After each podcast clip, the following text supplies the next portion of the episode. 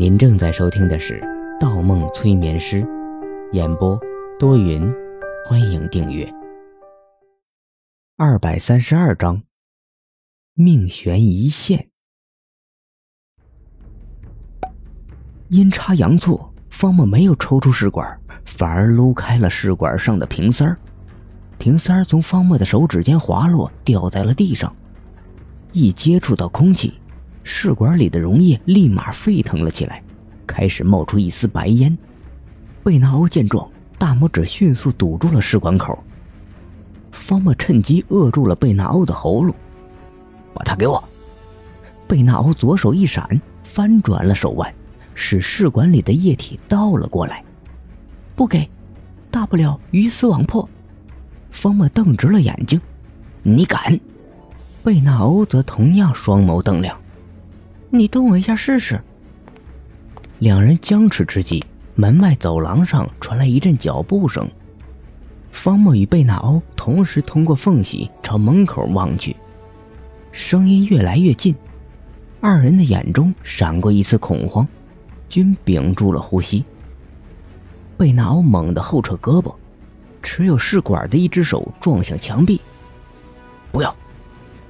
方墨扑向贝纳欧。用身体将贝纳欧卡在墙上，哪料贝纳欧并没有将试管撞在墙上，而是用手背按下墙壁上的一个白色开关。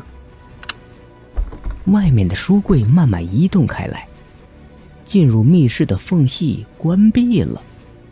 房间内瞬间变得幽深起来，腾腾的冷气，微弱的白光。贝纳欧背倚着墙壁，方墨贴在贝纳欧的身上。一手卡着贝纳欧持枪的右手，一手抓紧贝纳欧的另一只手腕，两双眼睛再次相互注视起来。方墨的深邃，贝纳欧的明亮，两人的视线一动不动，都在用目光告诉对方：这瓶药我志在必得。外面书房的门开了，有人走了进来，德川康介。不不是德川康介，方木意识到自己刚刚犯下一个错误，来人根本不可能是德川康介。德川康介坐着轮椅，怎么会有脚步声？如果不是德川康介，这个时间可以从晚宴抽身的，莫非是 M 卡宾他们？方木内心一喜，如果再来一个人，多一只手的话。一定可以打破自己与贝纳欧的僵局。方木耳朵一颤，外面的人打开了书柜，在翻弄图书，听声音还很毛乱。方木的心里浮起一道思绪：外面的人在找进入密室的开关，不是 M 卡宾他们。M 卡宾几人自然知道角落地板的秘密。只有其他不知情的黑衣人会以为开关在书柜里。这样说来，也不是贝纳欧的同伙。这个时候，方墨一边聆听外面的声音，一边用奇怪的目光瞪着贝纳欧。贝纳欧也是如此，二人的鼻尖几乎贴在了一起，甚至隔着一层蕾丝，还不小心碰在了一起。方墨呼吸的很小心。几十秒才轻轻用鼻子喘出一口短气，贝纳奥似乎呼吸得更小心，每次只有方墨呼吸后才紧跟着稍微喘口气。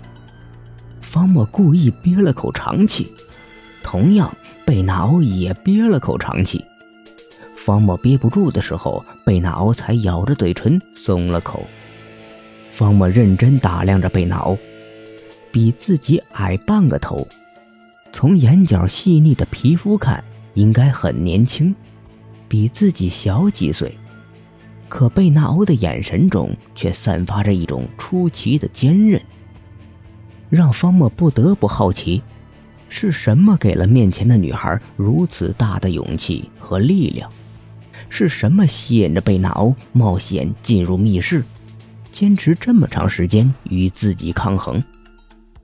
方墨不相信贝纳欧单单只是为了一瓶药。如果只是为了一瓶药的话，拿到了德川康介用来大量复制的完美试剂，贝纳欧直接喝下就可以了。但贝纳欧没有这么做，仍然保留着试剂。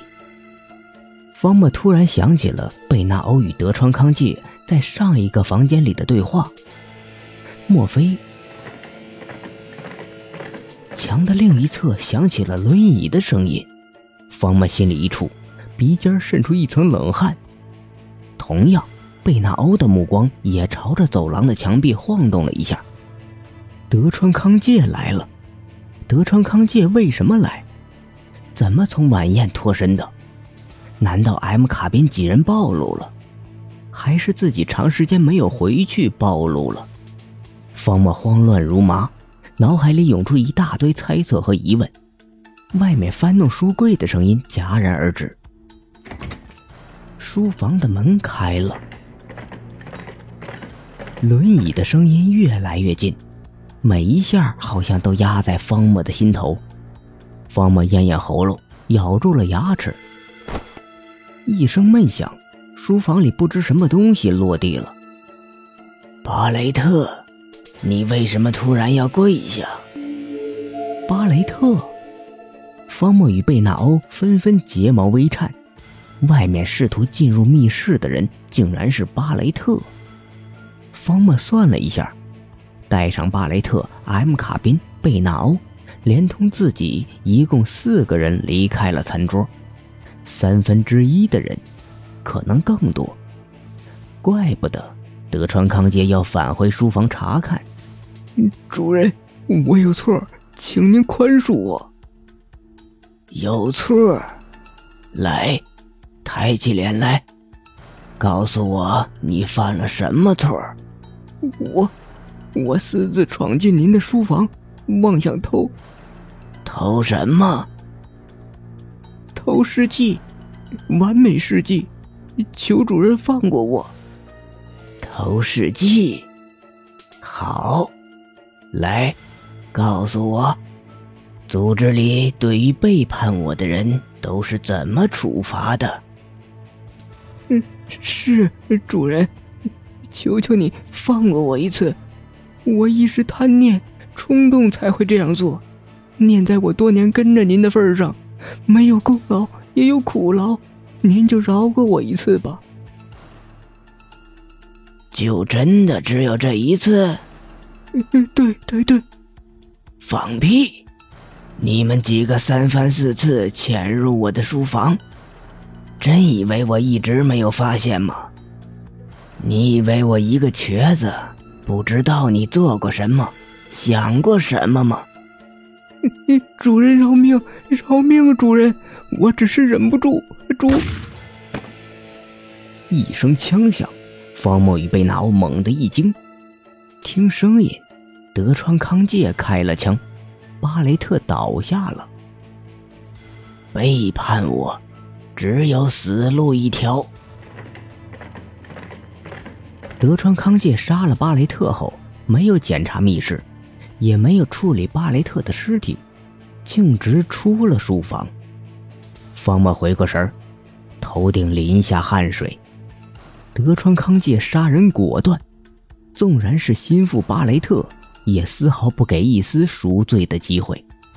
如果刚才被德川康介发现，地上还会多一具尸体，不是两具。贝纳欧突然喘出一口大气，嘴角渗出了血迹。方墨一愣，面前的贝纳欧眼神迷离，早没了之前对峙时的状态。难道是酒精起作用了？可贝纳欧只喝了一杯多。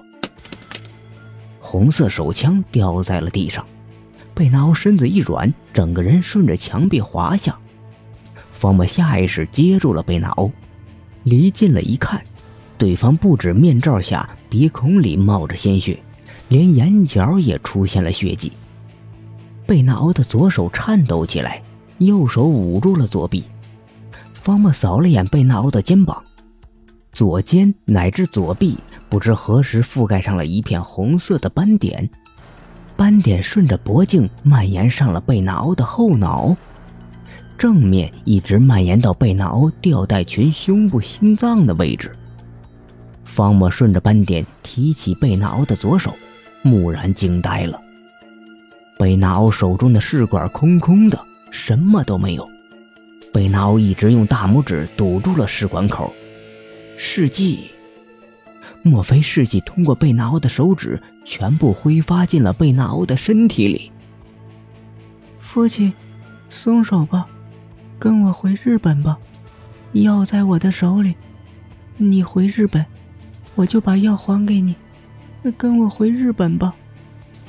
此时此刻，贝纳欧完全陷入了昏迷，嘴唇微动，不停呼喊着父亲。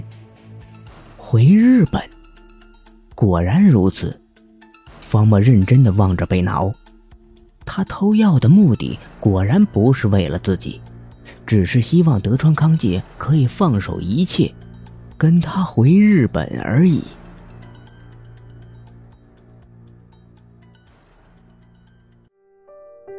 本集播放完毕，喜欢请投月票，精彩继续。